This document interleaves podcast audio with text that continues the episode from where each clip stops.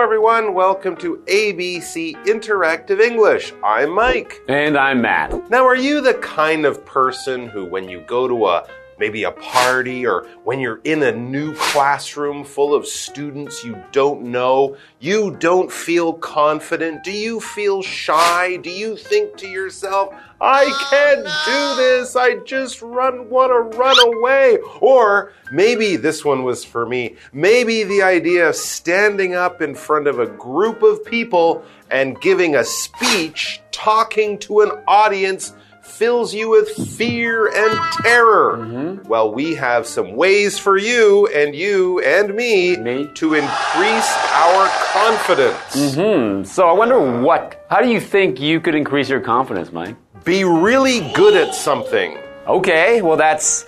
You should be confident if you're really good at something. There's no right. reason to not be confident. But often in life, we have to do things even when we're not really good or when we don't think we're really good. So, yeah. Are you a confident person, Matt? I think I'm pretty confident some of the time, yeah. but then at other times, uh, when I'm doing something scary, something new, something new, something some, you're not not familiar with, then yeah. yeah. I wish I could have more confidence. It happens to everyone, and that's the truth. Even grown ups, even people you think that guy or that lady, that person is so good at what they do. Well, they probably have times when they don't feel confident. Don't, they don't feel sure of themselves, they're worried about failing or being embarrassed. We all feel that way at different times of our lives, so let's look at some ways to increase confidence. I'm good enough, I'm smart enough, and doggone it, people like me.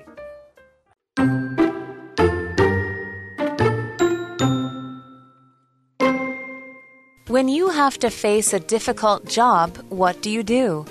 Do you put your hands up and say, I can't do it? Or do you face the job with confidence? Many people say the second. However, not all of them have enough confidence before they begin the job, so they do things to increase it.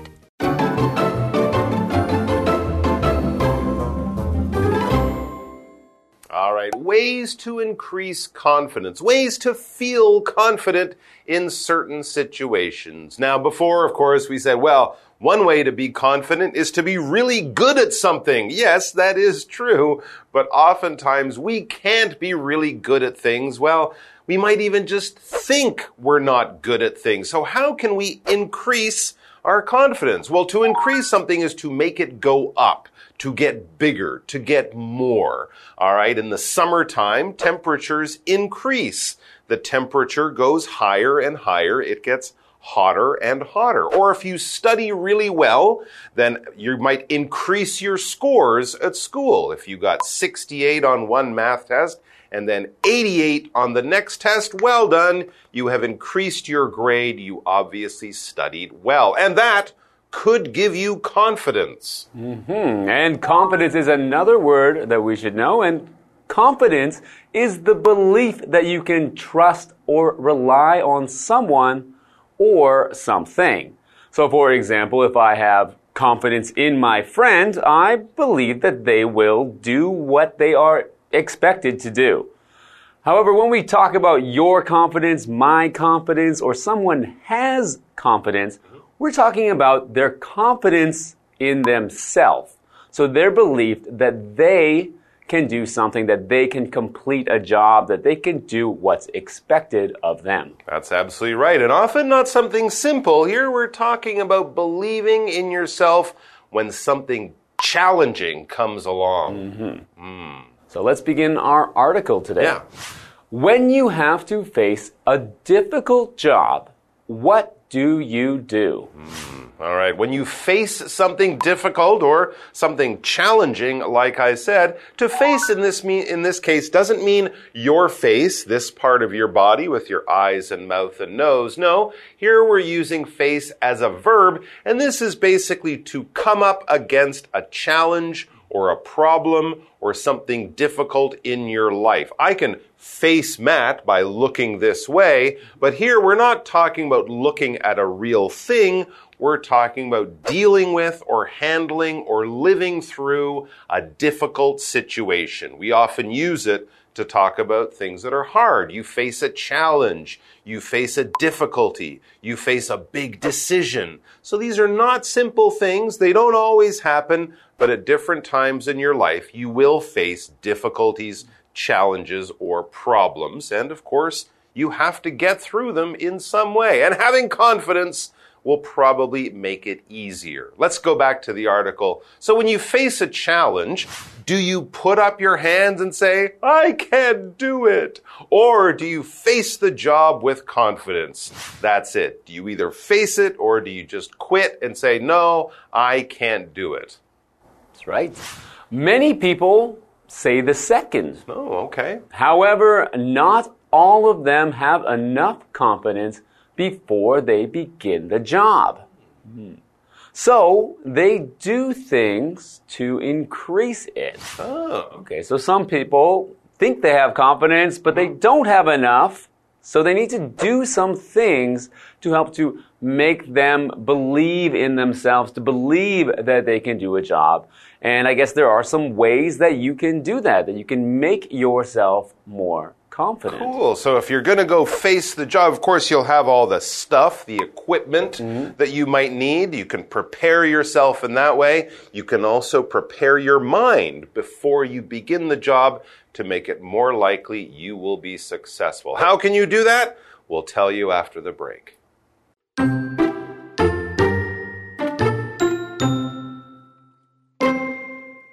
In their minds, they picture being successful. Next, they stand in a special way. It gives them power and makes them feel brave. Then they give themselves a pep talk.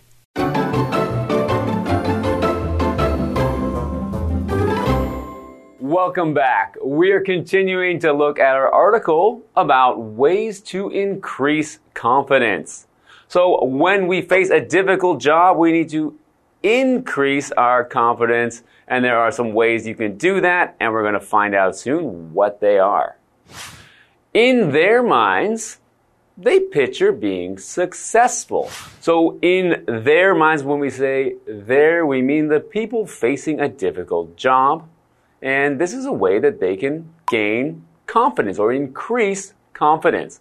So, they picture being successful. Picture is a verb meaning to make an image or a picture in your mind. So, to think about something and see that thing in your in your mind in your inside your brain using your brain to make a picture so you picture being successful you're seeing yourself as someone who has you know is able to do things someone who has confidence There you go. Picture is kind of like imagine. They imagine themselves being successful. I heard even Michael Jordan and many great basketball players, they will picture themselves doing free throws, being very successful at shooting free throws, and they find if they do this, their chances of getting the shot, of making those points, goes up just by imagining that they're winning the game or scoring the goal or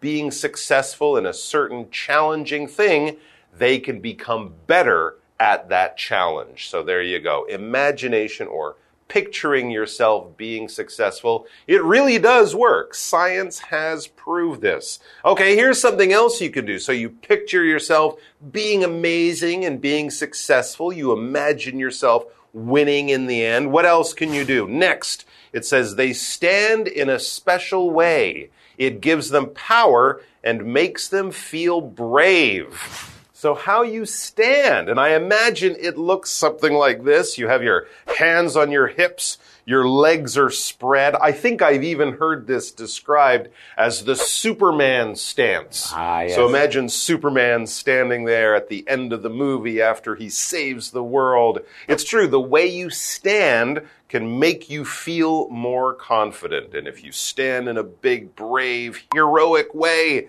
maybe you will be big, brave, and heroic too. You'll certainly look cool. Hmm, maybe even better if you take a towel and wrap it around your neck, so and then waving behind you, Take that off before you go to the test. Or to the job to the interview, job or, interview, or whatever you're doing. Probably, yeah. the You basketball court. But yes, making yourself look and feel like a superhero might be one thing. And of course, how they stand is part of the reason superheroes look so great and brave. To stand is basically just to be up on two legs. You're not walking, but you're not sitting or lying down. You're just standing. So imagine you're waiting for a bus or standing in line at the store waiting to pay. You're not walking in circles or jumping up and down. Well, that's strange if you do. So most people just don't move whilst being not in a chair.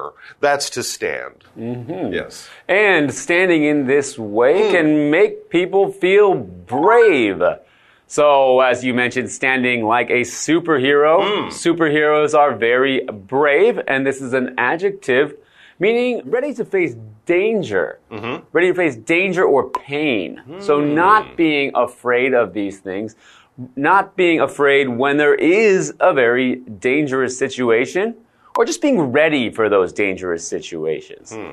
So you might say that the brave fireman Uh-huh. saved a child from the building. Yes, firefighters are often brave. They go into dangerous places to help other people, and we salute them for that. Okay, so you can imagine yourself or picture yourself being successful. Stand like a superhero, and then as you're doing that, give yourself, it says then, they give themselves a pep talk. Yes, you can actually sort of be your own coach, your own fan, your own supporter, and use positive words and tell yourself those words. And that, my friends, is what a pep talk is. You can do it. I believe in you. Go out there and kick their butt. Hmm, so you want to give it pep. So pep means encouragement Energy. or confidence or energy. And this Yeah. word actually comes from pepper. Oh, really? Yes, so the Oh, original okay. word was pepper. So you add pepper, you add some some sense. spice to something. Mm-hmm. Is a way to add encouragement. And if you give a pep talk, mm-hmm. it's a talk to give people confidence or encouragement to make them feel braver or ready to do something. Exactly. Imagine that scene in the movie where the coach tells the basketball team that's losing that they're going to go out in the second half and they're going to win the game. That kind of thing. Say that to yourself. Use positive words. Don't say, I'm worried, I can't, I'm going to fail. No, you're going to be awesome. You will succeed. You're the best. And you look like a superhero and everybody loves you. I like this idea. All right, guys, that's all the time we have for today, but we're going to be back tomorrow, and I know you guys will be there with us because we believe in you and you're awesome. We'll see you soon. Bye bye. When you have to face a difficult job, what do you do? Do you put your hands up and say, I can't do it? Or do you face the job with confidence? Many people say the second. However, not all of them have enough confidence before they begin the job, so they do things to increase it. In their minds, they picture being successful. Next, they stand in a special way. It gives them power and makes them feel brave. Then they give themselves a pep talk.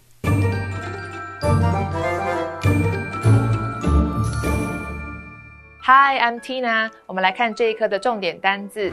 第一个 ，face，face，动词，面对、面临。Doris has to face her fears of speaking in public. Doris 必须面对她对于公开演讲的恐惧。下一个单字，picture，picture，动词，想象。Can you picture your life in five years？你能想象自己五年后的生活吗？下一个单字 stand stand 动词站立， 它的三态是 stand stood stood。If I stand for a long time, my legs start to feel sore。 如果我站太久，我的腿会开始酸痛。最后一个单字 brave，brave 形容词，勇敢的、无畏的。Larry is a brave soldier. Larry 是一个勇敢的士兵。接着我们来看重点文法。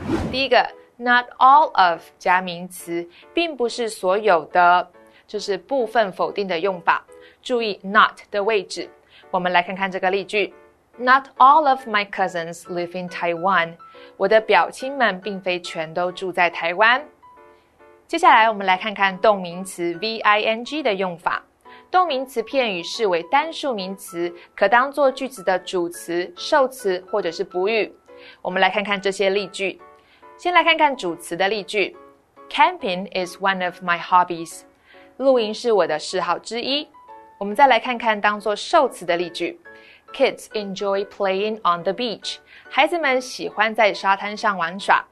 最后，我们来看看当做补语的例句：My favorite sport is swimming。我最喜欢的运动是游泳。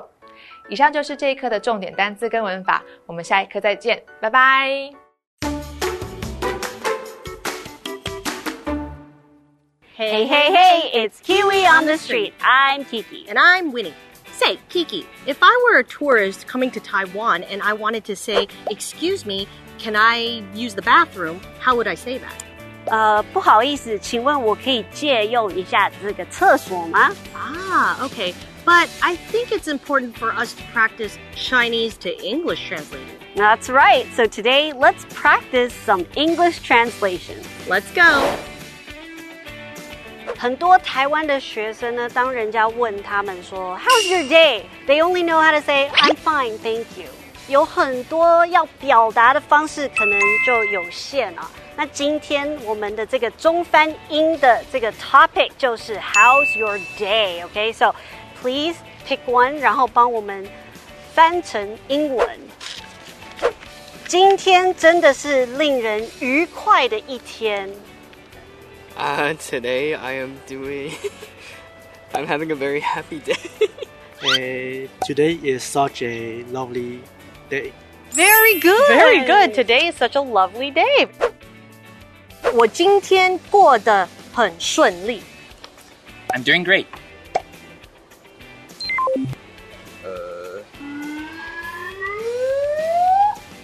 I was well today. I have a good day. Had a I- good day. I enjoy my day a lot. Okay, yeah, very good. Today is amazing. Today is amazing, or today went smoothly, or I had a great day. Okay.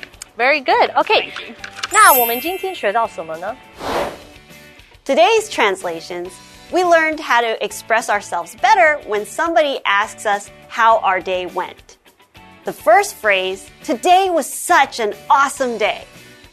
You can also say, I had a joyful day. The second sentence, today was a good day for me. You can also say, my day went smoothly. I hope today you guys learned more phrases so you can express yourself better. Kiwi later!